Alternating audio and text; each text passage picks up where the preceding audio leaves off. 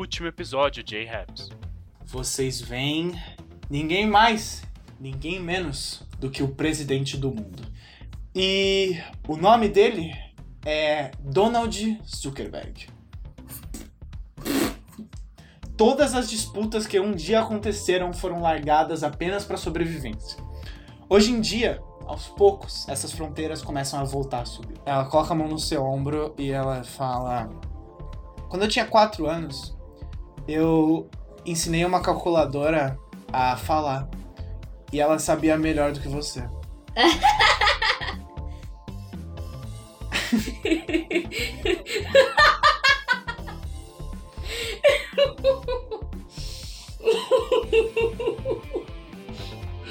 ela aponta pra mancha vermelha e ela diz: É eu e você pulando de moto num penhasco, passando por cima de uma onda gigante que tá nascendo embaixo.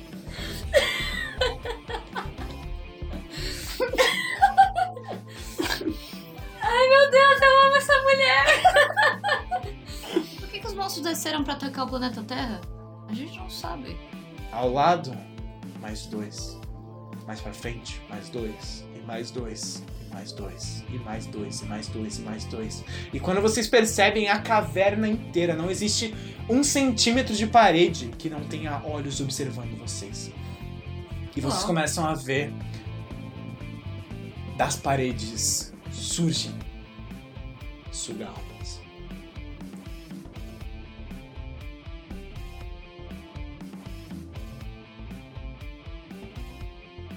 Salve, salve, rapaziada. Eu sou o Léo, sou Léo e nada mais que Léo. E eu tô gripado, mas não é coronavírus. A gente acha. Oi, gente, eu sou Sky e pelo que eu ouvi aqui, eu não gosto dos milinguidos. Desculpa.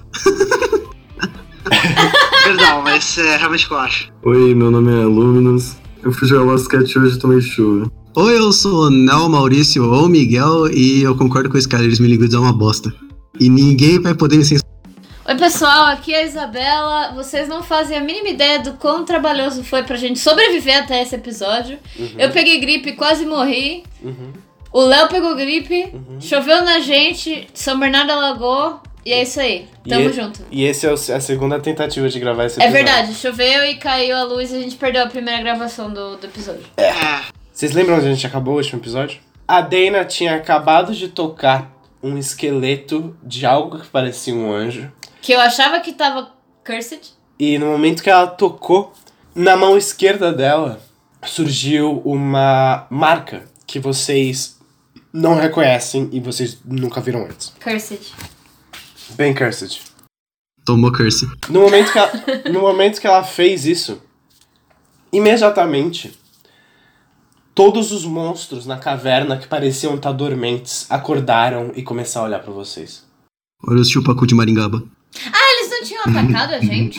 Eles Ainda estavam observando vocês e eles iam atacar. Ah, ok. Com eles observando, vocês são transportados para uma aula do famoso professor de demonologia. E em que ele chega na aula, ele tá tipo cabeça baixa, ele usa um terno ah, meio puído, meio acabado, parece que ele já tá há alguns dias com esse terno. Sei, mano. Ué, ele chega com um terno puído, assim, meio sujo, gasto. Parece que ele tá usando esse terno já há alguns dias, sem parar. Ele se aproxima, pega o giz de cera e faz na, na caligrafia dele, toda ah, riscada e tremida, ele escreve suga almas ou suga mentes. E do lado ele faz o desenho de um pequeno pássaro. Giz de cera na lousa? Hã? Giz de cera na lousa? Sim. Giz de cera? Na lousa. Giz de cera. Ele é o professor. Isabela, eu quero te mandar merda. De onde eu venho, giz de cera, quadro negro e lousa são a mesma coisa. Sério? Caralho. Sim. Não. Mas giz de Não, cera é tá feito de cera. É o Batuba, gente, é um mundo paralelo, relaxa. Os professores, de realidade alternativa que a gente não giz de cera no quadro negro? Não. Não. Escrevia, mas eles Não, não você mora? Não dá pra ver giz de cera no quadro negro. No quadro negro. Giz branco. Isso é giz. Giz de lousa. É feito. É, é giz de cera, você sabe? Não, é. Não, giz de louça é outra coisa. É uma cerâmica, não é cerâmica, é. É aqueles negócios que o pessoal usa pra fazer sanca no teto. Gesso, é gesso. Não é? É gesso sim. Não, pera aí. De reboco. X de laje. Giz de laje. Na verdade, é, o giz jatos nas lousas não é exatamente giz. Ah, ó, tem sulfato, que é sa- sulfato de cálcio, oxigênio e enxofre. É, é chamado de gipsita. Cause I'm a gypsy tá. Tadã. Bom, ele escreve com giz de lousa no quadro negro. É, e ele escreve sugamentes ou suga-almas. E logo embaixo ele faz o desenho de um pássaro. A Isabela tá rindo da minha cara. Eu tô rindo do que o Nel falou baixinho. O que, que o Nel falou? O que, que eu falei baixinho? ah, tá! Fala o que Tu você falou falou, Nel. sugamente. Ele falou sugamente ou suga almas. Eu falei chupa cu. Desculpa, gente. Hoje tá bom. Hoje tá. As piadas hoje tá mais elevada. Ai, Cristo. Bom, O nível de doença.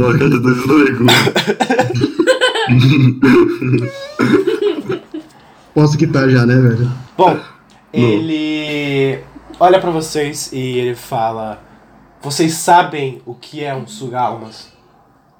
E ele olha pra vocês todos e imediatamente da frente da sala levanta a mão do Noah, aquele aluno de cabelos pretos que senta na primeira fileira.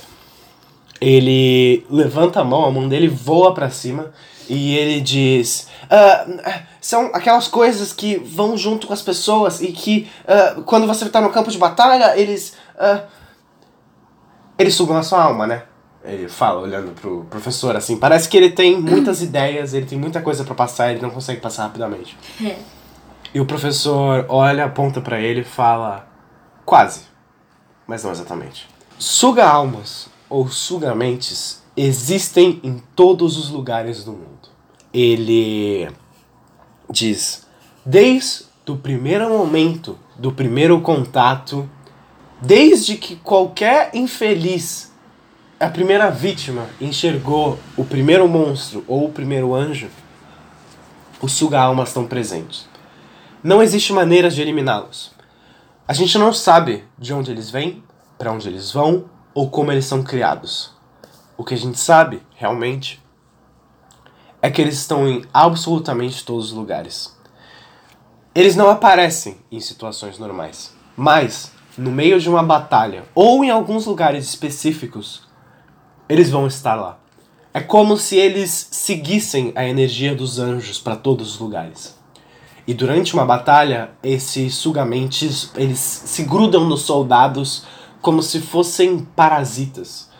Ah, ele para um segundo pensando, ele começa a caminhar, ele vai caminhando assim, passos pesados de um lado pro outro da sala.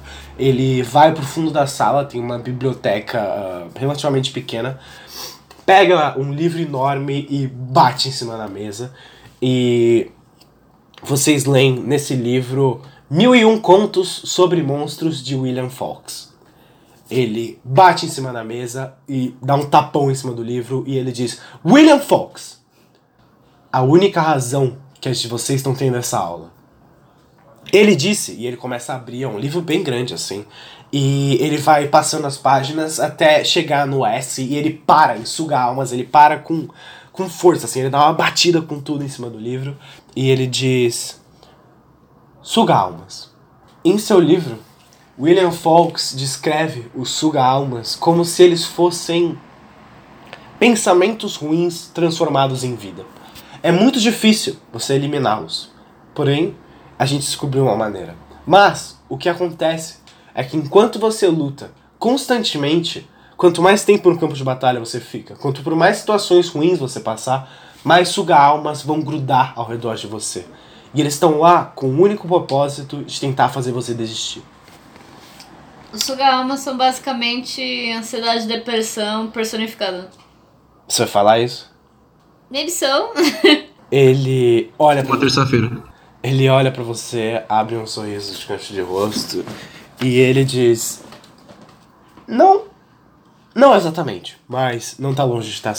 Não tá tão errado. Se não bastasse os monstros gigantes te caçando e os anjos por cima de você, ainda existem aqueles que estão exatamente na sua mente. O treinamento aqui é tão rigoroso porque se vocês desistem aqui vocês desistiriam em dois segundos com um suga-almas na sua cabeça lá fora. Porém, como eu disse, e ele começa a andar, ele volta tipo para aquela pequena biblioteca e guarda o livro, e ele diz: Nós temos uma maneira de matá-los. Ele abre a porta e ele fala: Senhoras e senhores, Padre Zack. E fazendo um hang loose. He was a skater boy. So see you later, boy. Com o skate debaixo do braço entra o Padre Zack. Ele se aproxima, ele dá Bom dia, jovens. Ele faz um hang loose com cada uma das mãos. Tem Guilose de pé. É, e ele diz: Eu tô aqui para mostrar como se elimina um suga-almas. Ele caminha até o centro e ele diz: Eles são monstros, e como todos os outros monstros, eles podem ser eliminados por bom combate religioso. Aí ele olha para vocês e ele diz: É, vocês não imaginavam que religião poderia ser tão radical, né? ele chega na mesa, pega o giz do professor e ele começa a fazer uns círculos na mesa e ele faz três, um do lado do outro. Ele mostra um dos círculos e ele diz: Isso aqui é um círculo de proteção. A Dana vai levantar a mão, mas pode continuar. Ele para e fala: Pois não? É que na, na, na verdade não é uma pergunta dele, mas uma pergunta minha. Esses círculos eles são tipo só o círculo? Ou eles São são círculos tipo o com círculo coisas da... dentro. Ah tá. Mas eles são tipo o círculo da. Das Olimpíadas, que é um entrelaçado no outro? Não, não, não, são separados. Ah, são tá, três ok. símbolos separados. Tá. É. Ele diz: Esse aqui é um círculo de proteção. Ele serve, basicamente, para proteger vocês e para manter esses sugamentos longe. Ele não funciona para sempre e ele não é infalível. Mas todas as armaduras de Raps, saídas de fábrica, vêm acompanhadas de um círculo desse. Ele mostra outro círculo e ele fala: Isso aqui é um círculo de prisão. Se você fizer isso, qualquer suga-almas ou outro monstro etéreo que tiver que pisar ou encostar ou estiver na região desse círculo vai ser imediatamente aprisionado para dentro dele. O problema, essa prisão não funciona por muito tempo. Ela segura o suga-almas por 30 ou 40 segundos e depois, se ele não conseguir escapar, assim como qualquer outro prisioneiro monstruoso que a gente já conseguiu, ele morre. E por último, os círculos de destruição. Esses aqui têm que ser colocados no campo de combate no momento do combate. Basta desenhar um círculo com os giz, todas as suas armaduras devem vir equipadas com um pedaço de giz, é, benzido antes por um dos de nós. Basta fazer o desenho com esse giz e qualquer suga-almas que passar por perto deve morrer, sem muita dificuldade. Só funciona em sugar alma? Nos outros monstros é mais como se fosse um círculo de dano. Hum. Os monstros pisam no, no círculo e faz o barulho do Roblox, tá ligado? É. Big Big Oof. Vocês voltam, mas ainda não voltam pra dentro da caverna. Arthur, você volta pra um momento um pouco antes. No avião, em direção à missão. Você tá dentro do avião, caminhando, poucas horas antes de vocês pousarem onde vocês vão. E você tá chegando, ah, andando pelos corredores, e você tá indo usar o banheiro só tendo um banheiro dentro desse avião. Só que assim que você chega na porta, você percebe que ela tá trancada. É, o sinal de ocupado marca. Você sai, volta, caminha pra lá e pra cá, espera e parece que passou meia hora e o sinal de ocupado não mexeu e seja lá quem tá dentro do banheiro provavelmente morreu. e você precisa muito. Eu vou botar na porta. Você bate na porta, impaciente, e você ouve a voz do Atos falando: Quem tá aí? Eu, dá pra tu sair daí, por favor? Ele fala: Eu quem? Você percebe que ele tá tipo, com a orelha encostada na porta. Ô, Arthur. Ele destranca, abre e puxa você pra dentro. Ele segura você pela blusa, ele olha você nos olhos e ele diz: Arthur, eu não tô pronto. Você consegue ouvir a respiração dele pesada, tipo, Arthur, pelo amor de Deus, eu não tô pronto, eu não tô pronto. Ele coloca a cabeça no seu ombro e você vê que algumas lágrimas começam a surgir nos olhos dele. Oh, meu Deus. Ele olha, ele levanta, olha você nos olhos, ele pega a sua blusa e seca as lágrimas dele. E ele diz: Oh, Arthur, eu- os Ahabs, eles, eles sempre foram heróis. Eles são heróis. Eles chegam lá, eles dão meia dúzia de tiros, dois cortes, vral, vral, e salvam o dia, Arthur. Arthur, eu tô morrendo de medo. Eu não sou um herói. Ele segura você assim pelo, pelos ombros, ele te dá uma balançada pro lado e ele diz: Arthur, fala pra eles pousarem no avião. Eu posso descer, ir pra casa e vocês podem concluir a missão. Por favor. Você vê que ele já começa a sair um pouco de catarro do nariz dele enquanto ele chora. Caralho. Você não tem primeiro, dúvida. Não usa sua camisa pra limpar o catarro. Você vai usar a camisa dele? Não, não, não. Não usa a camisa pra limpar meu catarro, tá? Ah, tá. Segundo. Tu passou pelo treinamento inteiro. Isso faz. Deixa eu usar o banheiro, por favor. É impressionante. de personalidade. Eu estou há meia hora esperando. É impressionante É. como todas as pessoas que precisam de conselhos que uma pessoa normal conseguiria dar, cai na mão do Arthur. O Arthur olha e fala, foda-se. A Ariadne, meu, o Arthur, o Atos. Então o Arthur olha pro cara das pessoas e fala, é, Foda, né? Mas posso usar o foda. banheiro? Ele olha, ele olha pra você e fala: There is fuck. Sim. Com a cara do Kurt. That is fuck. O Atos olha pra você e diz: Mas. Mas e se. E se eu for uma farsa? E se eu só tiver passado no treinamento porque eu sou idiota demais pra desistir, Arthur? Pô, eu tô aqui por isso, então. Ele vira a cabeça e você vê que o pânico parece ter sido trocado por confusão imediatamente. E ele fala: Quê? Ah, meu querido, não pensa muito, só faz. É mais fácil. Ele olha pra você, Nick tá à prova. ele respira fundo, ele limpa o catarro dele na sua blusa, Oh, qual foi a primeira regra? ele sai do banheiro e diz: Eu, eu acho que eu entendi, Arthur. Obrigado. Ó. Ele baixa uma continência e sai andando. Ai, o Border Collie tá tendo uma breakdown, tadinho. É o primeiro teste de agility dele. oh, meu Deus. Ele vai conseguir pular pelo arco? A gente não sabe. Mas ele com certeza vai chorar antes de tentar. Sou eu na vida. Putz. Putz. Mais um dia normal na cidade de. É mais um dia normal na cidade de São Bernardo do Campo. Oh, desculpa se eu sou de Guarulhos. Isso é preconceito. Mais um dia na, mais um dia normal na grande São Paulo Agora sim, me sinto, e, me sinto e excluído. regiões. Porque o Skyler é tô de Santos. São- Ah, é verdade. Foda. Mais um dia normal na- em São Paulo, pronto. Mais um Nossa. dia normal no Brasil. Mais um dia normal na Terra. Porra, do Brasil já pulou pra terra? Ah, você quer que eu fale da América Latina, depois da América, depois da Terra? E finalmente vocês saem do mundo das memórias e voltam pro problema na sua frente.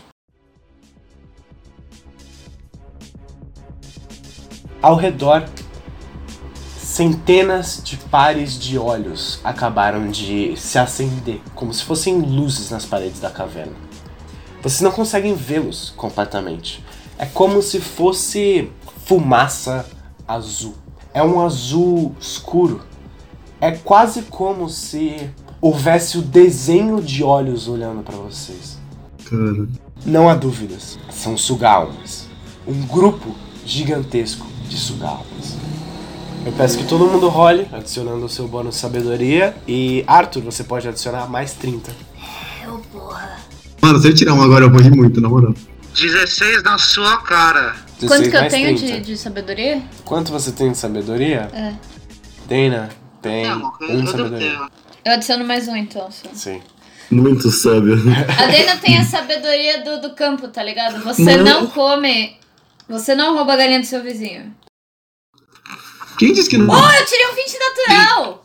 Demasiadamente sábia, bicho. Puta merda. Bom, 19, 20 natural, Haruki tirou 19, Nikita você tirou quanto? Calma aí. Eu.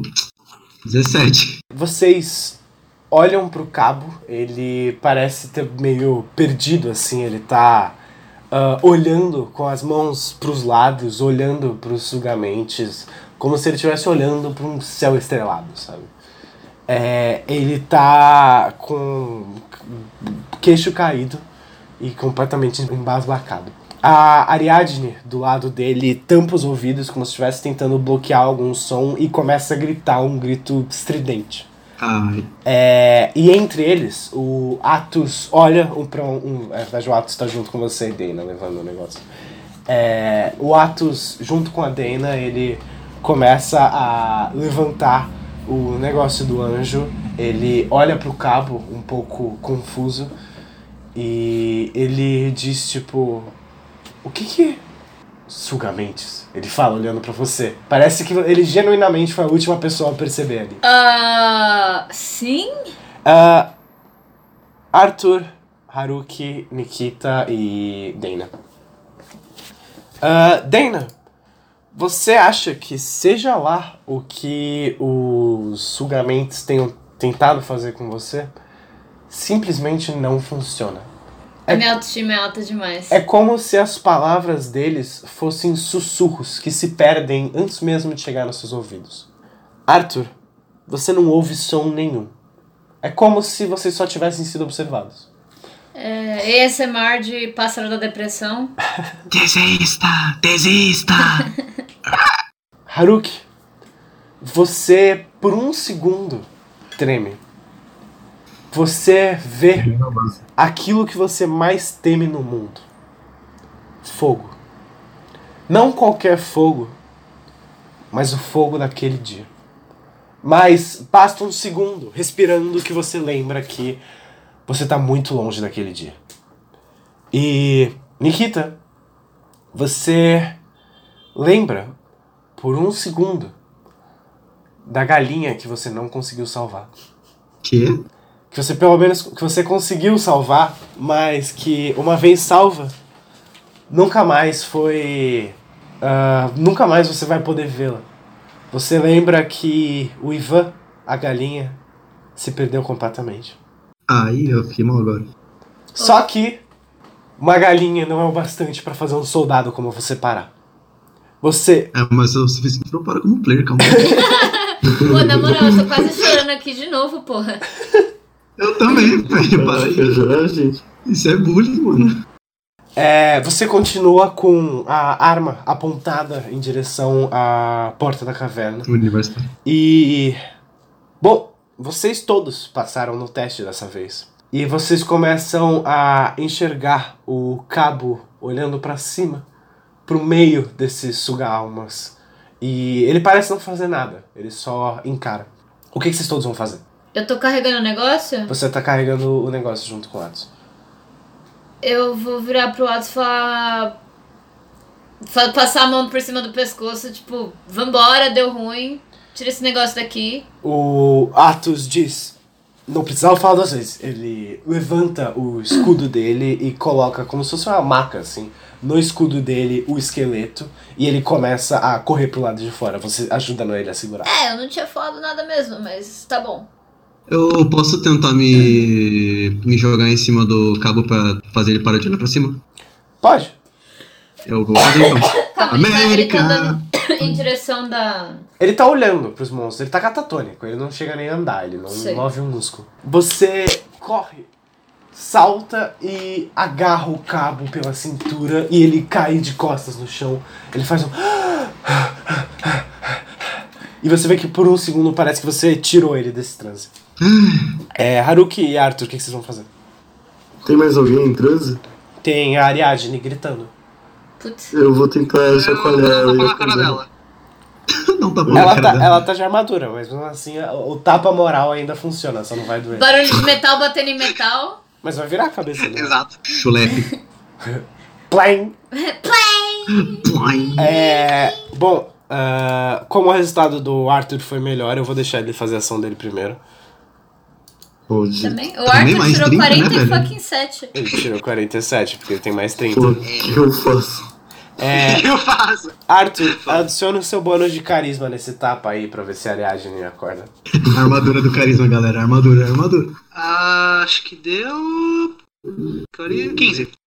Você dá um tapa na Ariadne, ela vira a cabeça, olha pra você, e quando ela olha pra você nos olhos, ela fala: Pai? E logo depois ela diz: Arthur? Você me bateu? Ela. Ela olha pra você e começa a correr pro lado de fora. O que, que foi, Isabel? Imagina essa cena, tá difícil. Não, é porque A Isabela tá tirando conclusões precipitadas. eu tô. Vocês me conhecem. É, e vocês todos começam a correr juntos pro lado de fora da caverna. Os monstros continuam ah, atrás de vocês, trazendo memórias ruins, pensamentos ruins, ah, momentos ruins. Só que ainda assim, vocês parecem se manter de pé. Olha, depois que eu largar o esqueleto, qualquer lugar fora da caverna, eu vou virar pra descer a porrada nos pássaros, nos passarinhos espectral. É, assim que vocês saem da caverna, os pássaros não seguem. Ué. Vocês olham para um lado, olham para o outro, um pouco satisfeitos, achando que talvez tenha sido fácil demais. Seus covardes! E o Atos coloca o escudo dele com o esqueleto no chão, e ele coloca as mãos na cintura e ele dá um tapa no seu ombro, Arthur, e fala: Eu sabia que eu conseguia. Meu Deus do céu. Ah, O pep talk funcionou, bicho. E Ficou uma hora na banheira Vocês veem a. Ariadne sentada na areia, ela parece estar reflexiva. E todo mundo rola e adiciona o seu bônus de sabedoria. Arthur, dessa vez você não adiciona mais 30. Ah, tá. eu tirei 16. Porra. Assim é Eu tirei foda. 14. Porra, Então galera. tá bom hoje, hein? Nossa. Tô feliz. Hoje eu tirei Fudido, 14, né? velho. Hoje eu não tô bom. Eu tirei 14, 15, 16. É, eu tirei 8. Tirei 7. Cara, eu também Sei tive lá. ter tirado 14, velho. Arthur, você é o primeiro a ver. Logo enquanto o Atos tá comemorando a vitória, você consegue ver um pouco mais à frente, na praia. ah, depois da praia, na verdade, na água. Uns 300 metros pra frente. Você consegue ver entre duas ondas uma onda quebra alto pra cima. E logo depois, um pouco mais pra frente, uma onda que deveria continuar explode pra cima. Como se fosse algo mergulhando e levantando a cabeça. E você consegue ver que seja lá o que for, parece estar cada vez mais rápido. E de repente, na praia, surge uma criatura gigantesca. E dessa vez, todos percebem, porque é impossível não perceber. É como se fosse um verme nascido das entranhas da terra, assim. Ele tem tipo ah, seis, seis metros de tamanho e a boca dele com pelo menos umas 34 fileiras de dentes que seguem indefinidamente pra dentro parece ter uns 2 metros de diâmetro. Ele é um, um bicho gigantesco. Ele sai por cima da água e ele desce em cima do próprio Atos, que é o maior alvo ali. É, mano. Perdemos Atos, galera. Essa criatura gigante sobe, toma ar. ah, vocês veem que assim que ela sobe é como se fosse um salto gigante. A sombra dela começa a cobrir vocês porque ela é muito enorme. E ela começa a descer em direção do Atos, que sem o seu escudo na mão tenta desviar para o lado. Ele dá um salto, vocês veem os propulsores da armadura ajudam e ele consegue desviar. Só que mesmo assim, a pancada da criatura descendo joga ele no chão. Ele parece meio que perder ó, o posicionamento dos pés dele. Ele começa a dar uma tropeçada e bate contra a parede. A criatura serpenteia, olhando em volta, procurando o próximo alvo. Esse E- bicho tem pé? É tipo um verme mesmo. Tá. Ela começa a virar, olhando pra vocês, como se procurasse o próximo alvo. E ela vai na sua direção, Haruki. Que legal, hein? Fiz... ganhei, na terceira. Isso aí, deixa, deixa o sniper no canto dele. Obrigado. É o seu dia de sorte. Hoje é o dia, do, hoje é o dia Arthur do Haruki. Adiciona sua destreza. Beleza. Nossa. Destreza. Vai lá, palhaço. A cada estrela você adiciona quanto? É, com 4 estrelas você adiciona mais 12, eu acho. Eu, eu Pode. acho. Disse o mestre. Maluco dando dumping destreza. 28, então. Filha da puta. Esse bicho vai se fuder. Escolheu o cara errado. O monstro pula na sua direção e você salta, dá um rolamento pro lado. E dessa vez todos vocês ligam as suas armaduras. O monstro só cai no chão, a, ele caindo na areia, faz tipo subir um monte de areia. E vocês aproveitam esse momento que ele para, todos sobem e tiram um pouco de ah, altura entre vocês e o monstro. E eu quero que todo mundo role a iniciativa. É. O verme vai primeiro, porque ele tirou 20 natural e ele vai ter dois ataques. A criatura gira no seu próprio eixo logo depois que ela chega na areia. Ela começa a olhar pra cima e ela vai na direção de você, Nikita. Primeiro. Ah, porra. Putz, foi atacar o fumante, é isso? Vai tacar o fumante e o fumante que é o sniper ainda. É, rola e adiciona o seu bônus de destreza. É a Tá bom, Widowmaker. mais um então. Nikita, quanto você tirou? Eu tirei 15, cara. Tá, é, o ataque pegou, eu vou rolar dano. Ok, ah, Nikita, toma 20 de dano, vai pra 2 de vida. Beleza. Nikita, a gente mal começa a aventura, o Nikita já vai dar. Já vai, já vai de base. Nikita já vai, já vai de base. Meu Deus do céu! Nikita, o verme salta. Você foi, pelo visto, a última pessoa a decolar. Ou o verme simplesmente foi rápido demais. Ele se move muito rápido para algo daquele tamanho tão grande. E ele chega por baixo, ele pega você e a sua armadura por trás.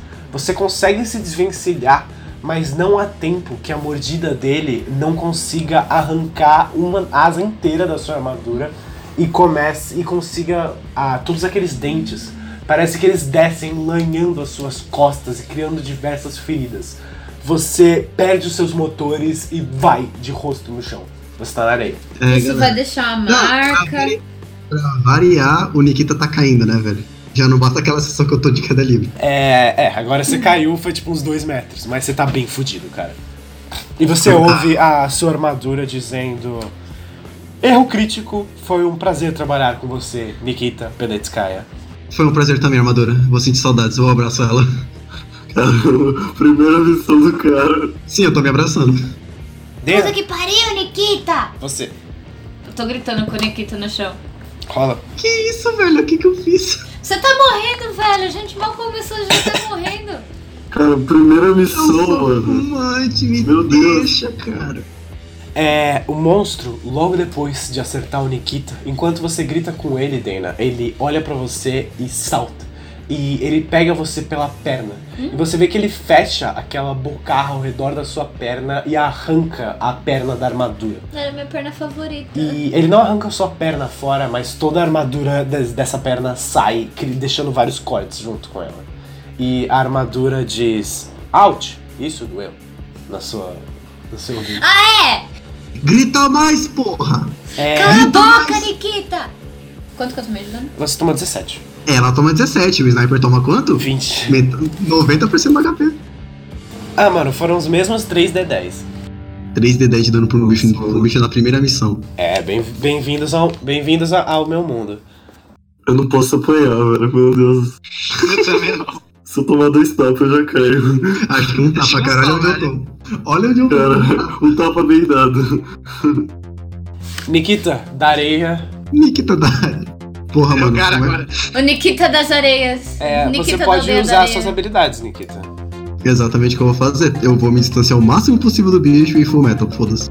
Você usar a habilidade de Metal Jacket. Exato. Tchau, meu turno, só ataco no próximo. O Nikita sai correndo, se distanciando e se prepara pra fazer algo impressionante no próximo turno. Eu vou dar um crítico, galera. Se acertar. Ele saiu correndo que nem cachorro com cai, cai, cai, cai. Não, mano, eu fiz que nem o Joseph, tá ligado? Ninguém não dá foda-se. Tá. Ninguém não dá. Próximo. Arthur, você. O que, que você vai fazer? Uma Chorar. espada. Aham. Eu vou cortar ele. Você- Acho que é bem simples. Ok, Vou rola. furar o olho dele. Vai ser mais simples ainda.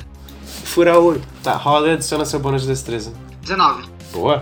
Não tá tão bom hoje. Tá realmente bom. Bom, Arthur, como você tirou dano crítico, eu vou pedir que você role 6d6, ao invés de 3d6. Capaz, mas o dano tá calibrado, hein? São 3d6? 3, 6d6. 6? É. Soma tudo? É, soma tudo e me fala o resultado aí, velho. E aí a gente vê se você baixou o, o, o bicho pro chão. Vai fazer uma coisa impressionante. Antes que o Arthur roube aqui, 17. 17 total? Esse bicho com certeza tem mais de 17 de Ele vida. tem mais de 17 de vida. Vocês têm mais de 17 de vida. Sim. Esse bicho tem mais de 17 de vida. Sim. Arthur, você voa e chega nas costas do bicho, desce uma lanhada assim que vai pelas costas inteira dele. O bicho faz um grito urrante de dor que eu não vou fazer por causa da minha garganta. Perfeito. Perfeito. Foi. Ele faz exatamente esse grito. A cara de surpresa da Isabela agora é impagável. É. Ele grita e você abre um pedaço das costas dele. Você vê que ele realmente sentiu essa pancada. Porra! Até eu senti essa pancada com esse grito que ele deu. Tá, é. Agora é a Ariadne. Ícone. Healers, parça. I need healing. I need healing. Ei, eu, eu uso espada, eu sou o Genji, tá? Cara, toma um de dano. I need healing. Ô, calma aí, eu tô com 2 de HP, velho. Não, você precisa mesmo, pelo amor de Deus. É. Nikita, você vê a Ariadne se aproxima, ela puxa um. como se fosse um. Um- uma aparelhagem assim de metal, ela coloca no seu ombro e você vê essa aparelhagem começa a reformar uns pedaços da sua armadura, ela vai acompanhando junto com isso. E vamos ver quanto de vida você recupera. Heroes never die. Ela deu uma de Torbjorn. É o Torb, ela deu uns tapinhas. Meu bebê! Tá, tô com. Eu abraço a armadura de novo, viu, mano? A gente vai sair dessa viva, eu confio no gente. A única pessoa que não tá fazendo cagada nesse grupo, por enquanto, é a Ariadne. Por enquanto. E o Arthur. Falou bem. Olha, em minha defesa, eu só tomei um ataque porque o bicho é meu amigo. É, Dana, o que você vai fazer? Você não tem nenhuma forma de monstro ainda. Eu só tenho Tem, as armas. você só tem voar e espada. Ah, velho, vou descer uma espadada na. Esse bicho tem olho? Eu Ele- consigo deixar ele cego? Ele não tem olhos. O que, que ele tem? Ele só tem Boca. boca. Ele parece se movimentar por algum tipo de sexto sentido que vocês não conseguem imaginar. Ah, velho, eu vou, eu vou, vou enfiar a faca onde o Arthur enfiou e puxar pro outro lado. Ok, rola. Ai! Não. Sim, acertou. Rola 3d6. A Dana tá xingando no intercom, mas se vocês quiserem, vocês podem mutar ela.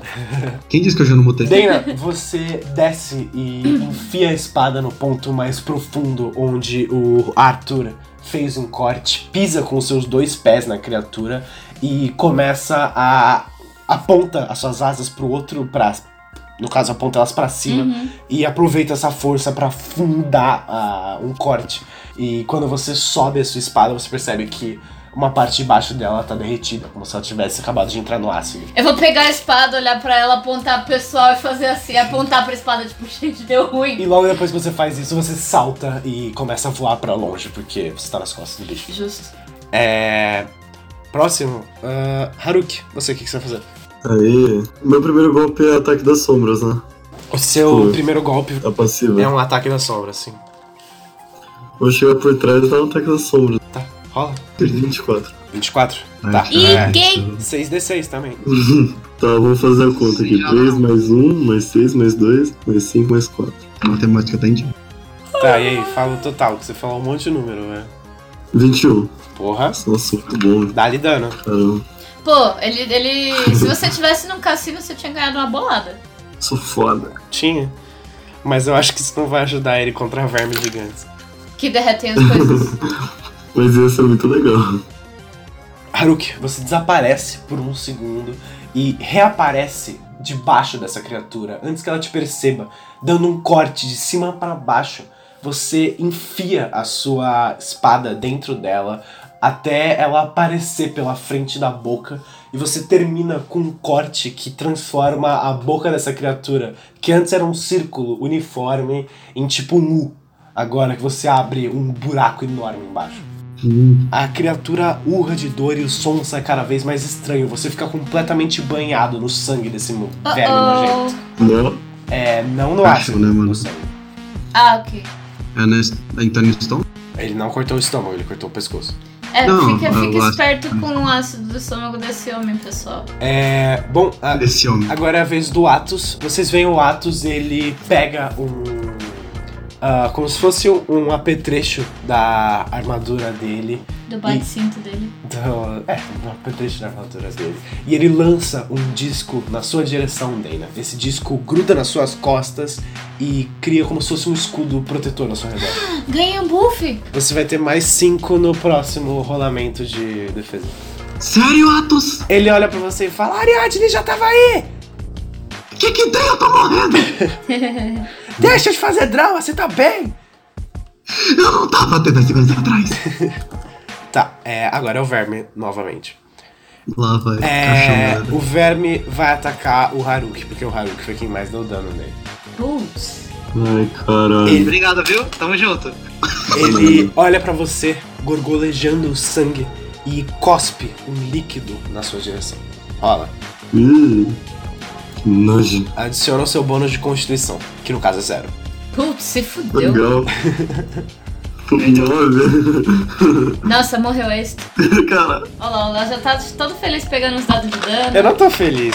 Tá com uma sorrisão no rosto. nossa, que horrível. Nossa. O tom dele foi muito infeliz. É muito dele. Eu não. Ariadne, Quanto de vida você tem, Haruki? a aí já. 18. 18. Bom, você tá respirando por aparelhos. Caralho. É, você acabou de tomar 17 de dano. Não passa nem tá Wi-Fi mais confuso agora. Ele lança esse líquido que chega no chão e começa a sair uma nuvem de fumaça verde. Você começa a ver essa nuvem de fumaça, consegue corroer algumas coisas dentro da sua armadura e uma das coisas que ela parece corroer primeiro é o filtro de ar que você tem dentro da sua máscara. E você começa a respirar esse ar nojento e você consegue sentir as veias no seu pescoço saltando. E você se sente enjoado e febril. E você tem certeza que a morte tá muito perto. É, no final do seu próximo turno você vai tomar mais 5 pontos de dano. Caralho, tanto que eu bati, eu tomei. Ariadne pra ele. É, é. Olha, vai precisar que mais do que uma cura da Ariadne pra esse menino. Meu Deus do céu, bicho. É. Nikita, é você. Foi bom, Você vai poder bom. usar a sua, seu headshot agora. Tá, então eu tirar mais do que 15 é crítico, né? Foi, foi bom lutar ao lado de vocês, amigos. Você não vai morrer, você só vai cair, tá? Pra você morrer, você ainda tem, tem os death saves. Aperta F pra prestar. Aperta F pra prestar respeito. E. Ô, Léo. Já que eu acabei de tirar um 20 natural aqui, na maior humildade, eu posso fazer mais ou menos como vai ser a ação? Ah, peraí, você tirou 20 natural Com o Full Metal Jacket, vai mudar alguma com o coisa? Metal Não. Jacket e o headshot. Exatamente. É. Eu vou dar um daninho maneiro. Tá, ok. O que, que você quer fazer? Pode descrever, pode descrever a sua O ação, eu te dou esse direito, já que você tirou 20 natural. O Nikita tá olhando pra situação, olha pro Haruki morrendo ali. Ele para um pouquinho. As armaduras e raps conseguem parar uma bala, não conseguem? As armaduras e raps? Sim. Ele olha pro Atos, olha pro Haruki, ele começa a mirar, tipo, ok. Haruki não se mexe, Atos você também não, e Deira, por favor. Ele só dá um tiro, pá! Ricocheteando os três e pegando na boca do bicho. Tá. Nice. Já rola entrei o básico. 8d8 de dano. Deu 8? Oito deu oito. 5, 6, 7, 8. 34. Super 34 de geometria dano? básica. Isso daí vai deixar um. Vai deixar um roxo no outro dia. Você aponta a sua arma, mirando ela, você consegue ver todas as matrizes de cálculo funcionando e você ignora todas elas. Você tira a sua mira de onde o a armadura diz que você deveria tirar E na verdade, atira no seu companheiro, Atos, que grita com o susto. O tiro rebate, rebate e acerta dentro da boca da criatura. E você consegue ver o tiro entra na boca dela e sai pelas costas. E por onde ele sai pelas costas, o ácido que tinha dentro da própria criatura começa a sair. De seja lá que tipo de bolsa ele estava guardado. E começa a correr o próprio verme de dentro para fora. E vocês conseguem ver ele cai no chão e começa a se corroer e se contorcer. E rapidamente ele vira pó, como todos os monstros que morrem. Habilidade boa, hein, galera? Isso foi muito maneiro! Você vai gritar isso. Vou. O verme morreu. A Ariadne imediatamente corre na direção do Haruki, que caiu de lado no chão, vomitando. Eu vou, vou voar na direção do Nikita e me jogar em cima dele. Você voa na direção. Nikita, você é muito legal! E logo depois que você faz isso, o Atos cai em cima de vocês dois e derruba vocês três no chão. Socorro. Ai, socorro. A Ariadne começa a levar o Haruki o máximo o mais rápido possível voando pra dentro do avião de carga, onde ele vai poder ter o mínimo de primeiros socorros. É, Arthur, você leva o esqueleto dessa criatura pro avião. E vocês todos saem. O cabo ainda catatônico, olhando pra tudo que vocês fizeram. Ele olha pra vocês e diz: Vocês ainda são. Vocês são soldados? É, acho que sim. Somos. Ele olha pra vocês. Ele, tipo, a, a- o capacete da armadura dele reclina. Ele pega a arma dele, joga no chão e ele bate uma continência e diz: Eu me demito. Peraí, peraí, como assim? A Dana vai fazer um joinha e falar Godspeed. É, é, é, ele aponta, começa a olhar assim, ele faz unido, unitessa. Atos! Ele aponta pro Atos. Você é o líder da missão até vocês voltarem pra base. Não, que, não, calma aí. Eu Eu, eu, eu não sou pago bastante pra isso. E ele sai voando. Parabéns, Border Collie! Vocês veem o Atos cheio de lágrimas nos olhos. Eu vou virar pro Atos e falar: Parabéns, Atos! Agora, em vez de reunir ovelha, você tá reunindo soldado da EREPS? Ele diz: Obrigado, Dana, mas nem todos cresceram numa fazenda. Vamos. E ele entra. Falando em crescer, ele já pega o cigarro. Eu quero crescer o meu câncer no pulmão, licença. Nikita todo cheio de sangue, fudido, Fumando. e começa a fumar. O sangue tá- já tá no cigarro dele, tipo. O Atos mó ingrato. Vocês entram no navio, o padre Zek começa a benzer vocês pra tirar qualquer tipo de remanescente dos suga-almas de vocês. O que que foi, Isabela? O Haruki vai precisar muito mais de uma pensetura. Por quê? Todo Fudido.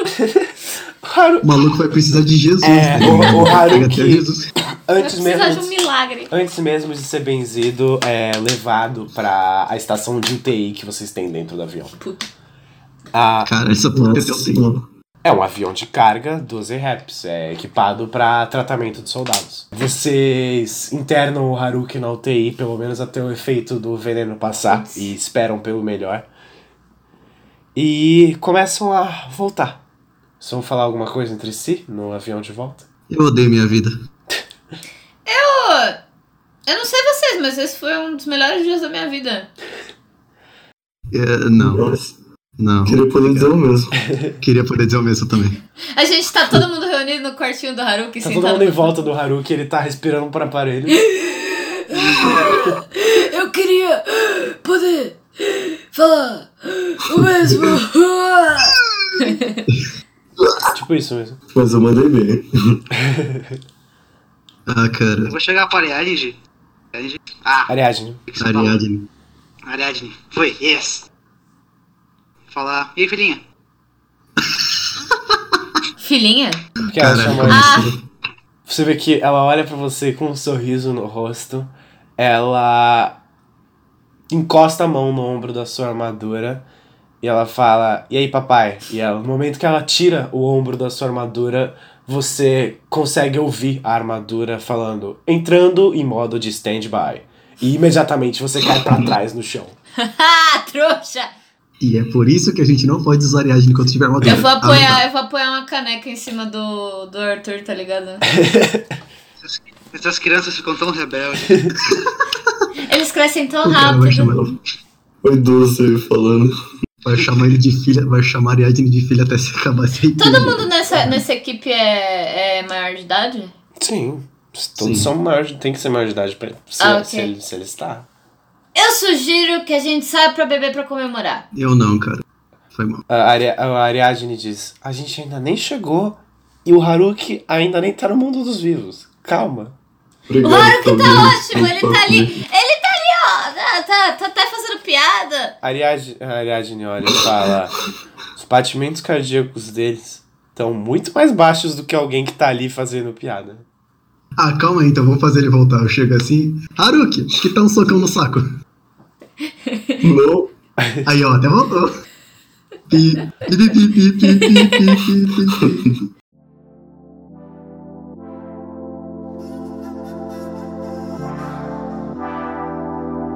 Dana, no caminho de volta. Já, vocês já todos tiraram suas armaduras. Ai, agora eu tenho uma tatuagem de rena de graça. Exatamente. Tomaram um banho, o Haruki já tá completamente estabilizado.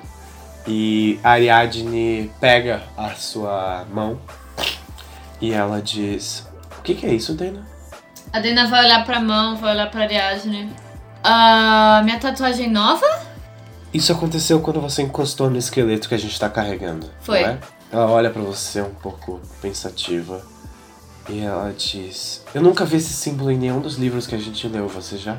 Infelizmente não. Porém, sempre tem espaço pra aprender coisas novas, não é mesmo? Ela fala: É, é.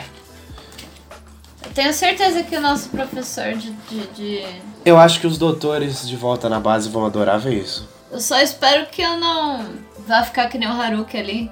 Respirando por aparelhos.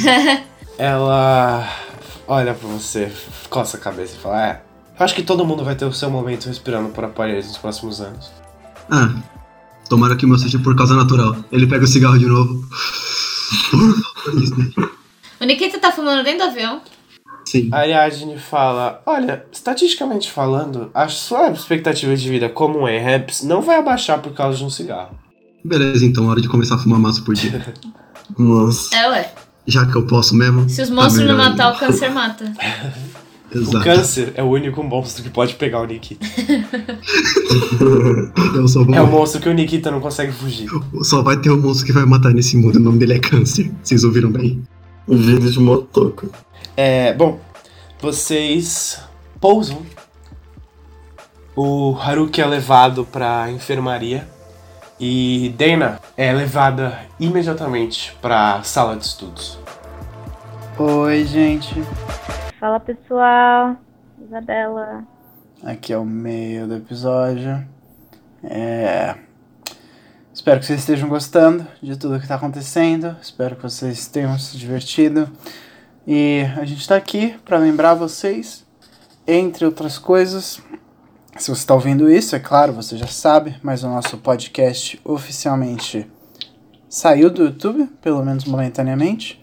Nós estamos em todos os lugares que podcasts podem ser ouvidos, seja Spotify, Apple, um. Google, a maior parte.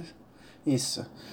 90% dos aplicativos de podcast a gente está lá. Se você descobrir, quer descobrir onde a gente está, tá na descrição de todos os nossos E vídeos agora a gente tem um- uma Linktree também, se vocês quiserem procurar. Isso. Qualquer rede social que a gente tem ali relacionada ao nosso podcast ou a nós, é, tá linkada ali. Lembrando, se vocês querem ser mencionados no show ou terem um personagem com o seu nome, não esqueçam de usar a nossa hashtag RPGoblins. Como é que é a hashtag, Hashtag? RPGoblins. Goblins? Isso, exatamente. E usando a sua hashtag, nós e os nossos escravos celtas vão rastrear a- a- as hashtags nas internets. E aí o seu nome pode ser escolhido para ser o nome de um personagem pro resto da eternidade, no melhor podcast do mundo. É isso aí, pessoal. Até mais. Bom resto do episódio. Desculpa por atrapalhar. Eu sei que você estava se divertindo muito. E é isso. Haruki, você é levado pra enfermaria. Só que o pouso da sua primeira missão não é nem um pouco como você sonhava que seria. Na verdade, é exatamente pelo contrário. Você não lembra do pouso, você estava completamente sedado. O que você lembra é de tomar um cuspe do monstro, algumas pessoas rindo da sua cara no avião e de acordar nessa sala de enfermaria. Você acorda, é uma sala branca, assim como é de se imaginar a sala de um hospital. Só que você consegue ver que ela é muito bem munida e ela é muito bem. Uh, ela é extremamente tecnológica, assim. Você sabe que os A-Raps e os exploradores, principalmente, têm acesso à melhor tecnologia que o mundo humano é capaz de fazer. Então você consegue ver, assim, coisas que você só imaginava. que você só conseguiria imaginar que estariam num filme de ficção científica. Mas mesmo assim, uh, máquinas mostram dados sobre você que você nem você mesmo não sabe o que, que é. E você está deitado, você consegue sentir uma dor na garganta e nos seus em todo o seu sistema respiratório, assim, no peito, no nariz, uh, como se você tivesse como se eles estivessem um pouco queimados, como se você tivesse tossido infinitamente. Mas você também repara que você está vivo. você olha para sua cabeceira e você vê um buquê de flores que parece ter sido mandado como um presente para você na enfermaria. Ih, é da namoradinha dele. Você vê o buquê de flores com um cartão escrito do Atos para Haruki. Oh, o Atos E- é a mãe do grupo. E embaixo escrito: Você vai ficar bem, amigão. O Atos é muito neném. E você vê do lado, muito menor, um outro presente. Um cartão. Como se fosse um cartão, assim, um business card.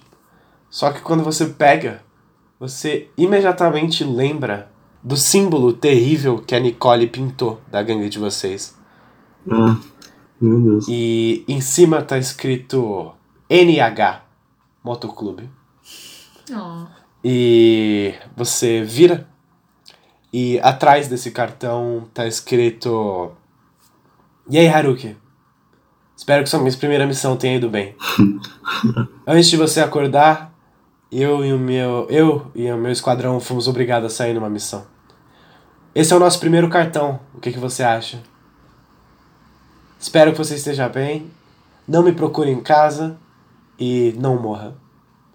Um beijo, Nicole. Escreveu. Gente, que mulher. Meu Deus do céu. Meu Deus. Eu quero escrever um de volta. Você vai escrever um cartãozinho de volta? Vou. O que, que você vai escrever? Ah, eu vou falar que minha missão foi, foi ótima, né, mano? Eu arrasei. Não que fez nada de errado. vou perguntar pra ela como que foi a missão dela. E mandar um, um abraço, um beijo. Fala, Nicole, Isso. dei um hit kill num verme. É, não- na verdade, que ele não deu hit kill. Mas fala pra ela que você deu um Eu hit kill que ela vai ficar impressionadíssima. Todos os ataques, menos o da Dana, foram críticos. Vocês repararam nisso? Que o Nikita foi com ódio ainda.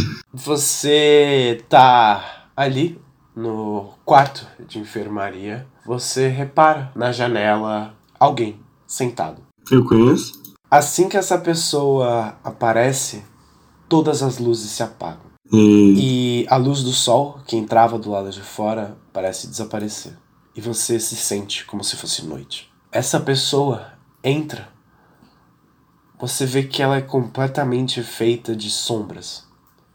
Você tem, bicho entrou na minha cabeça. você tenta olhar pro rosto dela, só que você não consegue ver nada. É como se o rosto dela, você olha na frente, e é como se você, enquanto você olha pra frente do rosto dela, mas o que você enxerga é a parte de trás da cabeça. Como se a cabeça dela de alguma forma fosse invertida. Só que quando ela se vira pra fechar a janela, você também vê a parte de trás de um rosto. É, a parte de trás da cabeça, no caso. É como se fossem duas nucas. Ah, você tenta olhar pro rosto, onde claramente existiria um rosto, mas só tem uma nuca. E essa criatura sombria fecha a janela, caminha até você, olha pra você, ou pelo menos chega como se estivesse olhando, e ela abre uma mão com garras gigantescas e começa a se aproximar do seu rosto.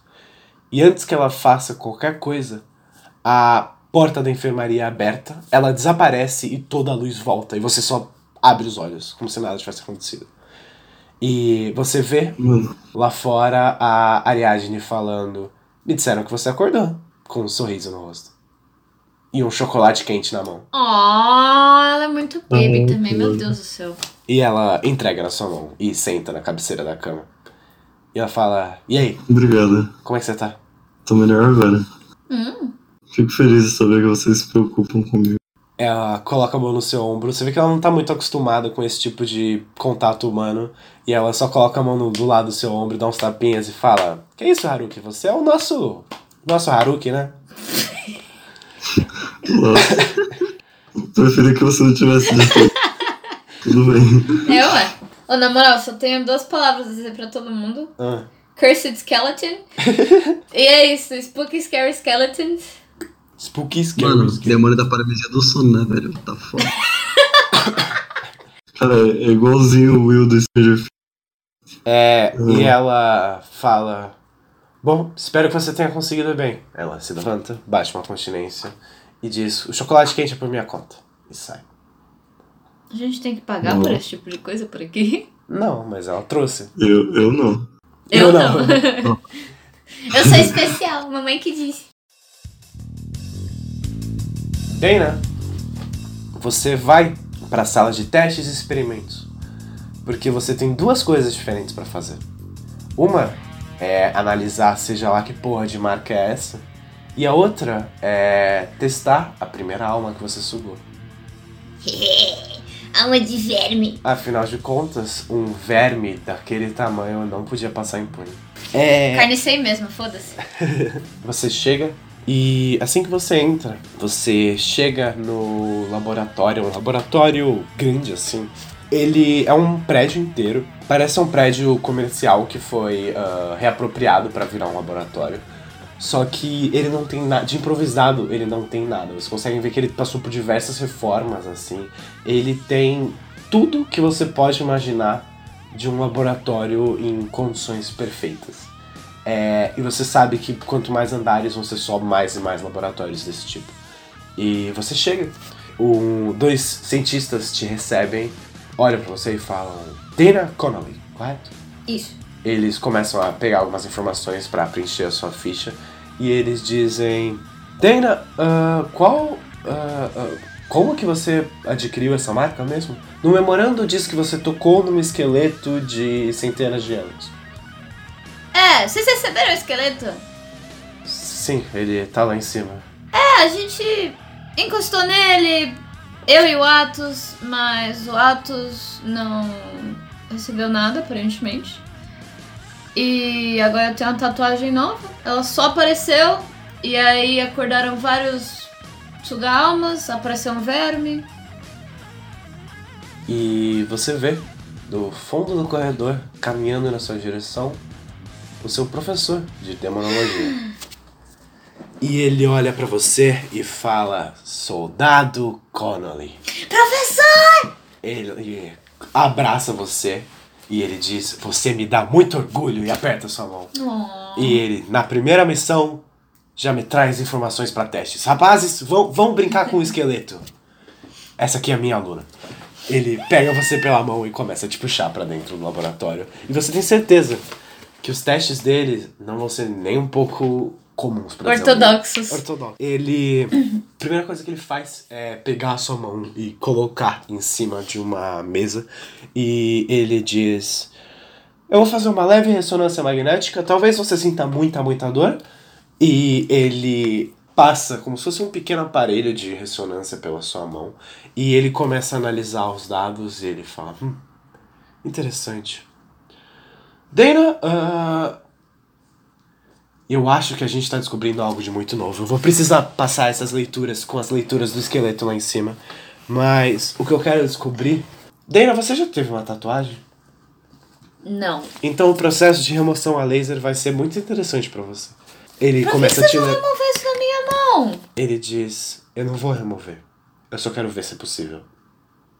Mas eu gostei do desenho. Dana, se você quiser, a gente pode cobrir com tinta depois. Tá bom. Ele te aproxima do fundo do, do, do laboratório e ele aparentemente tem sim uma máquina de remoção a laser. E ele começa a lançar esse laser em direção à sua mão. E você sente uma dor absurda, como se sua mão estivesse sendo queimada e reconstruída.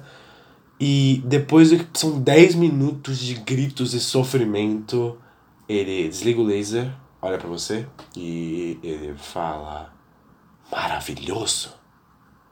E quando você olha pra tatuagem, ou pra marca, ou seja lá o que você queira chamar, ela tá como se fosse nova. A Dana vai olhar pra mão, vai lá, professor. Vocês não vão levar essa mão, né? Ele diz: Acho que não vai ser o caso, soldado Connolly. Mas ele coloca a mão no seu ombro. Isso que vocês trouxeram pode, pode ser a maior descoberta há, há- muitos, muitos anos. Eu, tenho, eu, eu tinha uma teoria, teoria. Ele sai andando e falando: Teoria, teoria, teoria. E ele vai saindo no corredor. Eu vou seguindo ele. Você vai seguindo ele, ele entra no elevador e fala: Não, não, muito obrigado, soldado Connolly, mas. ah, os testes dos novos vira-casaca são. É, é, é ali, ele aponta. Mas, tipo, senhor! e o elevador fecha e baixa uma continência. Você vê ah, lá da porta que ele apontou, um braço balança e uma cabeça sai pro lado de fora e ela diz: Oiê! Eva! Dana! Eu vou, vou abraçar a Eva, dar uma fungada no cabelo dela e perguntar se ela tá tomando banho. Ela diz: Não, desde alguns anos que não, vem, Dana! Eva, a gente já combinou, a gente já falou sobre isso. Dana, Dana, Dana. Eu esqueci.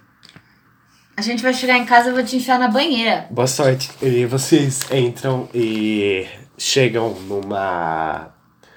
É como se fosse uma arena, praticamente. E vocês veem todos os vira-casacas ali em volta. Alguns até um pouco mais velhos. É, a vida de um vira-casacas não costuma durar muito tempo. Mais velhos, assim, dois anos mais velho que a gente. É, tipo, um vira-casacas há seis meses a mais. A armadura ainda dá muitos problemas. Eles olham pra você. A Eva fala: É, gente, essa Bia, eu falei, essa é minha amiga. Ela vai mudar o mundo dos vira-casacas. É isso aí. E imediatamente todos olham pra você, um pouco meio unimpressed. e a doutora que cuida dessa ala diz: Dana, essa alma que você trouxe pra nós é algo realmente impressionante. Por favor, caminhe para o centro da plataforma. Nós queremos ver você transformada. Eu já sei se outras pessoas já se transformaram e sobreviveram. Tipo, mais ou menos tipo 50-50. Sei, sei. A maior parte dos que se transformaram voltaram com alguma cicatriz. Alguns voltaram completamente ilesos, alguns não voltaram de forma nenhuma e tiveram que ser executados ali no mesmo momento. That's cool. É. É uma morte legal. E estão todos, os- todos eles olhando pra você. Isso é como se fosse o seu primeiro teste. Se você conseguir esse monstro, provavelmente você vai conseguir todos os outros. A Dana vai fazer uma reverência exagerada. Quando você faz a reverência, você vê que tá todo mundo em silêncio, só que você ouve assim. E a Eva lá em cima, vai, Dana! Essa menina é muito pura. E como que eu uso essa armadura pra transformar? Eu posso fazer inventar aqui, pá, vou bater na pulso que nem o Ben 10. Você bate no pulso do seu relógio que nem o Ben 10. Não. Na verdade, é mais como se o seu corpo inteiro se refizesse do zero. Mas é só tipo na força, você pensa e se confunde, você se foca. Ah, não, é, é você seleciona a sua alma de um. de tipo um painel no seu braço e aperta. É isso aí, eu vou selecionar a alma do meu verme. Apertar. Meu verme. E rola um dado, adiciona o seu bônus de constituição. Tá, peraí. Acho que eu tenho mais 12 estrelas de constituição, são mais 4 pontos. É. Dana, Ai meu Deus, eu morri, gente. você chega no meio da sala e aperta o botão. Que no momento que aperta o botão, você começa a se perguntar: será que dói?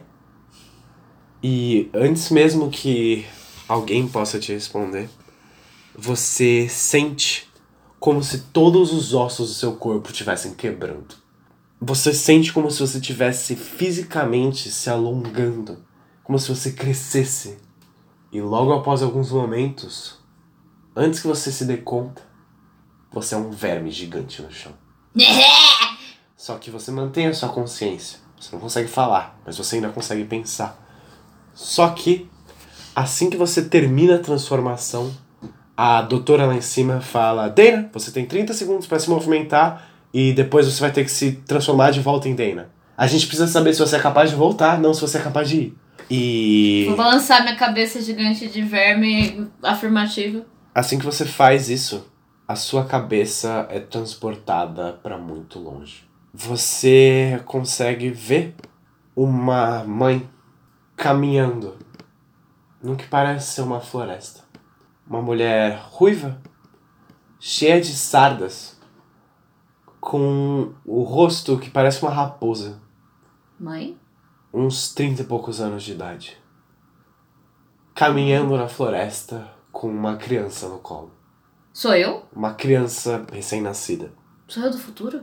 Ela pega essa criança, fica frente a frente com um monte de sombras que você não consegue enxergar exatamente o que, que é, como se você estivesse observando isso de longe. E ela entrega essa criança. E você retorna você com a doutora falando: Dana, você tem 5 segundos ou a gente vai ter que disparar. Eu volto, né? Como que faz pra voltar? Ah, Ninguém me explicou como que faz. Você respira fundo e retorna à forma de Dana. Você olha para seus braços, para sua perna e aparentemente você tá normal.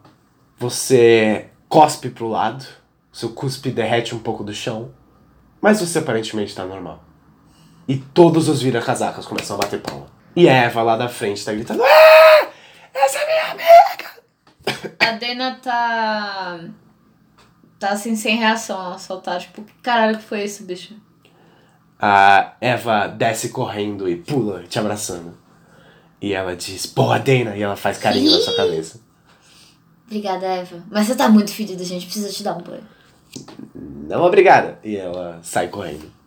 Maldita, vou correr atrás dela. Você corre atrás dela e você consegue chegar na Eva quando vocês já estão no elevador pra subir pro apartamento de vocês. E ela diz: Dana, você foi muito legal.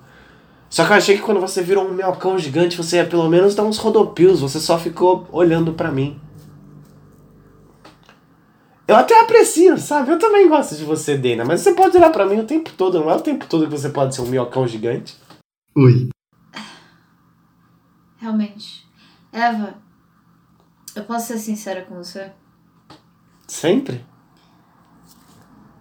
Eu não sou boa com esse negócio de palavras, então eu só vou falar direto. Eu tive uma visão, e não foi uma visão agradável, Mas foi ruim?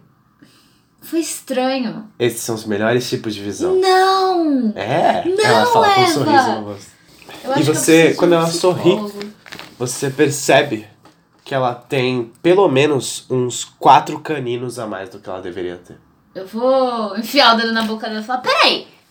Ela fala: Gostou? Esse aqui? Foi a minha primeira transformação? Eu tenho alguma coisa diferente? Eu vou passar a mão na cara assim. Não. Ah. Ah. Ok. Eu virei um lobo. Oh, É. por que, que você não me chamou? Por que, que eu não tava lá? Porque você estava em missão. Ah, que saco. Eu fui escolhida, ela fala com um pouco de orgulho, pro projeto C-137. É ultra secreto, eu não deveria estar te contando, mas. né? Eles estão fazendo monstros sintéticos. Quê? Exatamente. Monstros em laboratório. E o que, que eles vão fazer com você? Eu tô me transformando neles. Eva, É legal, né? isso é perigoso. Mas é legal, É né? muito legal. Caralho, vocês duas. Arthur, é, a Ariadne e você estão dividindo apartamento, então não é difícil encontrar com ela ah, sentada em cima de uma mesa, debruçada assim, com dois, ah, duas pequenas ferros de solda, fazendo o que parece ser uma placa de alguma coisa que você não faz nem ideia do que pode ser. E Ela olha pra você, ela nem, na verdade ela nem olha, ela só tipo fala, e aí? Continua focando na placa que ela tá fazendo. O cheiro de tungstênio queimado toma conta do apartamento. A nova parceria de quarto pra ficar junto. Ela tem uns cheiros. Ela deixa uns cheiros estranhos pra trás. É, Ela diz: Arthur. Ela se aproxima de você, coloca a mão no seu ombro. E ela fala: Você acredita em vida após a morte? sei lá. Não tô falando aquela loucura de alma e de viver no céu, viver no inferno. Você acredita que algo que já morreu pode voltar? Não sei. Por quê? Ela sorri, olhando pra você, e fala: Porque eu consegui recuperar uma das principais placas do John. e eu acho que eu vou conseguir trazer o John de volta. Meu Deus! Que bom. Vai precisar de muito trabalho, tipo, muito trabalho. Mas eu acho que ele vai voltar, Arthur. Eu dou um cara na cabeça dela e falo parabéns. Ela olha pra você com um sorriso no rosto e diz: Eu não queria desistir do meu amigo desse jeito. Que bom. Eu fiquei encarando ela. É, você fica fazendo carinho nela até o ponto que a situação fica um pouco esquisita. E ela diz: Bom, eu vou voltar pra, pro trabalho, se você não tem nada melhor pra fazer. A Isabela chorou quando ela viu o nome do John. A gente tanta falta dele. Aliás, ele era tão bonitinho com ele. E Ariadne volta e continua trabalhando ali. E depois de um tempo dela trabalhando, ela fala: Arthur, que mal lhe pergunte. Por que, que você se alistou? Não tem nada pra fazer. Porra. Porra. Acho que é uma preocupação. Acho que é válido. Quem é você? Ela diz: Acho que de certa forma, porque eu não tinha nada pra fazer. Acho que a gente vai estar bem. Você tem alguém? Família? Amigos? Não? Ela olha pra você e diz: Eu também não. Bota a mão na queixa, começa a pensar. Vocês, talvez? Hum, Ela diz: É, a gente. A gente tem um ao outro também. sim. E a gente vai ter o John. E ela volta pra placa. Eu, você, dois filhos e um cachorro. Nesse caso, literalmente. Eu, você, um esquadrão e um cachorro. E um cachorro mecânico. E um cachorro mecânico. E aí, você topa? Nikita, você olha, você consegue ver uma clara diferença entre o seu quarto, completamente desarrumado, e o quarto da Tina, impecável. Como se ela dormisse em cima das cobertas. Parece que as cobertas não se mexeram desde que ela saiu. Mas que porra. E você vê a, a Tina, e pela primeira vez você vê ela fazendo alguma coisa que qualquer outra pessoa falaria. Faz, faria. Ela tá sentada no sofá, assistindo a televisão que vocês têm no apartamento. Nossa. Não sabia que você conseguia agir como humano? Quer dizer, oi? Ela fala, eu também não. É, mas senta aqui, você. Você já viu esse programa antes? Qual que é o programa? Você vê que ela tá assistindo Masterchef. Eu já vi, eu achei ele uma bosta. Ele tipo dá uma tragada no Ela diz: eles são pessoas e eles estão competindo quem é o melhor cozinheiro. Ah, bagulho ruim. Qual que é a graça? Por que, que as pessoas assistem isso? Exato! Bagulho bosta. Teve um cara que chorou. Quão patético você tem que ser pra chorar na cozinha? Ô, calma aí. Eu já chorei na cozinha. Quando eu tinha cozinha. Onde essa menina foi criada? Ela olha pra você, Nikita, e fala: Você já chorou na cozinha? Olha, eu chorei na cozinha porque eu tinha uma cozinha. Uma vez na vida. Quando a gente chegou. Ela diz. Subtexto, eu acho. Né? Que? Ela para um segundo, balança a cabeça e ela diz: Que interessante, Nikita, colocando a mão no seu ombro. Parece que ela realmente não achou tão interessante. E logo depois ela diz: Que tipo de programa você gosta de assistir na televisão? Ele olha pra Tina, olha pro lado, bota a mão na cabeça. Ah, acho que você não ia gostar. É, não são coisas que pessoas veem toda hora, assim na sala de estar. Pode falar, o que, que você assiste? Fala aí, qualquer coisa. Você vê que ele bota naqueles, naqueles canais, aqueles mesmo. Ele bota no sex. Exato. E depois bota no Discover Kids. Tipo, ele bota no Sex TV, ele para. O que, que eu tô fazendo? Não, não, bota no Discover Kids. É. Ela diz, olhando pro, pro Discovery Kids, e ela fala: Eu não entendi, essa garota de rosa tá procurando aquilo que tá atrás dela? Que tipo de aventureiro é você se você não consegue enxergar as coisas mais básicas? Eu quase fiz um erro tremendo. E. Eu não. Eu Você não... gosta disso, Nikita? Oi? Você gosta disso? Ele olha que porque ele voltou. Olha, considerando que eu não vi TV minha vida inteira. ah, nada demais. É entretenimento. É entretenimento. E a Atena disse, a Atena diz: Você teve uma vida difícil, né, Nikita? Uhum. E acho que nós somos dois. E ela pega o controle e aperta o botão de retorno e volta pro canal do Sexo TV. E-. E ela fala: Você não achou que eu não ia perceber, né? Eu achei que você ia perceber, eu só tava querendo esconder o que eu fiz. Ela desliga a televisão. E ela fala: Nikita, eu sei o que é sexo. Eu sei. Infelizmente eu sei. Quer dizer, felizmente eu sei. Bem infelizmente, por sinal.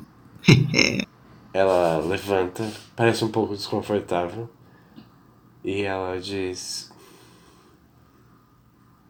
Humanos. E sai da sala. Essa menina não é humana, gente. O que, que vocês têm na cabeça? Quando ela sai da sala, tipo, o Nikita tá um pouco sentado na, na, na- no sofá. Ele para. Ele olha pra trás. Daquele estalo de tipo, haha, eu sabia! E vai fazer a janta. Foda-se. Vai chorar na cozinha mais uma vez. E vocês todos, juntos com toda a sociedade secreta, pelo menos toda aquela que entrou pros exploradores, se juntam à noite. A Nicole já voltou, a Nicole já voltou de missão e qualquer outro que também não tivesse aí. Estão todos juntos, sentados na mesa de jantar à noite, conversando, contando as histórias das suas missões. E vocês veem um homem caminhando na direção de vocês. Baixo e ainda usando uma armadura, como se tivesse acabado de chegar de uma missão. Ele se aproxima de vocês e ele fala: Soldados? E vocês conseguem ver que na armadura dele tem claramente inscritas as patentes de um capitão. Pular da mesa e bater continência, né? E isso tá continência, brother. É, ele fala: Não, não, descansar, descansar. Vocês não precisam fazer isso comigo. Eu vim dar minhas boas-vindas. Eu sou Tilton Holland. Ele é um homem de 1,60m, baixinho, de cabelos pretos num corte militar, assim, bem baixo. Ele é bem bonito. ah, ele é. Ainda mais pra um cara de 1,60m, ele é impressionantemente bonito. He's a short king. He's a short king. E ele olha pra vocês e ele diz: Eu sou o Capitão Tilton Holland, me chamem de Tilton. E ele para, para os olhos na Isabel e fala: Você pode me chamar do que você quiser. Abaixa a continência que ele fazia pra vocês, dá uma piscada e fala: Se os outros quiserem também. E ele diz: Bem-vindos ao batalhão. Eu vi que a maioria de vocês já teve a sua primeira missão e por isso eu dou boas-vindas. Normalmente é depois da primeira missão que a gente sabe aqueles que ficam e aqueles que não ficam. Um cabo com vocês desertou ou não desertou? Ele aponta pra vocês. Uhum. E ele diz: ele era fraco. Vira as costas e sai andando. E vocês olham em volta. E vocês lembram desse como um dos últimos momentos de paz e relaxamento que vocês tiveram na vida.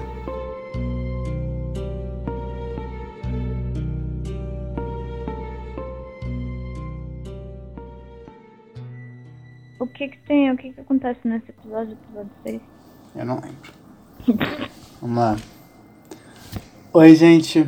Esse é o final do sexto episódio. E a gente tá aqui pra dizer. ahn, feliz aniversário. É! Feliz aniversário. Alguns de vocês fez aniversário recentemente. Parabéns. Uh, parabéns. Parabéns. E parabéns por chegarem no final do episódio. Inscreva-se no canal. Um beijo no coração de todos vocês. Não E usem drogas. Não usem drogas, Continuem like no escutando vídeo. nossos, nossos vídeos. E nossos E diga pra você mesmo uma razão para que você merece amor. Caramba, essa foi poderosa. É isso, gente. Até semana que vem. Bye bye.